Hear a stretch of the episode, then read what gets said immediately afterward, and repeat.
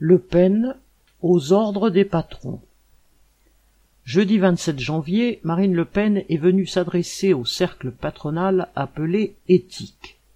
Ce n'est pas la première fois, elle l'avait déjà fait en 2017, et d'autres candidats s'apprêtent à faire de même. Le déjeuner débat se déroule au cercle de l'Union interalliée, un des hauts lieux de la grande bourgeoisie. Une cinquantaine de patrons y sont venus écouter le programme économique de Le Pen.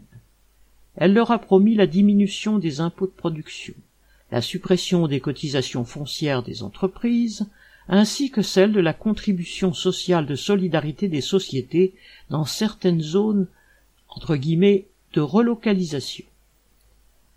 Après ces promesses d'argent public, bien dans la continuité des gouvernements précédents, l'assistance a applaudi lorsque la candidate s'est dite opposée à toute hausse du SMIC.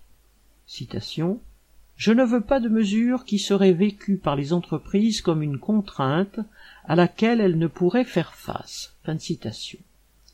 Face au patron, Le Pen montre son vrai visage. Elle défend ceux qui imposent la pauvreté aux familles populaires. Pour la châtelaine de Saint-Cloud, il n'y a rien de pire que l'idée de lutte des classes. En citation montant les salariés contre les entreprises, on mourra citation, s'est-elle scandalisée devant ce public d'employeurs. La candidate serait repartie sourire aux lèvres en glissant à son équipe. Citation.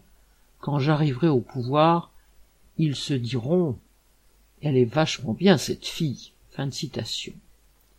Le grand patronat n'a donc que l'embarras du choix entre des candidats qui lui offrent ses services, de la gauche à l'extrême droite, dont Zemmour et Le Pen. Charles Le Goda